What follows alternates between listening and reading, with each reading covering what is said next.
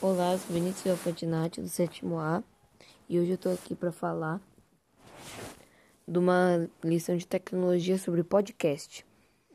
E a lenda urbana que eu escolhi foi a lenda do lobisomem, que constitui no sétimo filho de um casal cujos filhos passados sejam mulheres.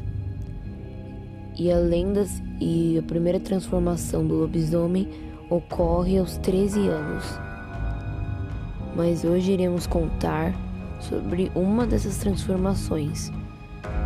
Em uma noite muito fria, num vilarejo distante, um homem acabara de se transformar né, e este homem era o lobisomem.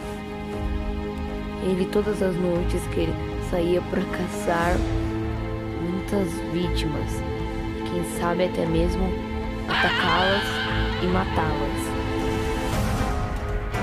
E também ele ficava depois disso, ele ficava vagando pela noite e procurando mais coisas para fazer.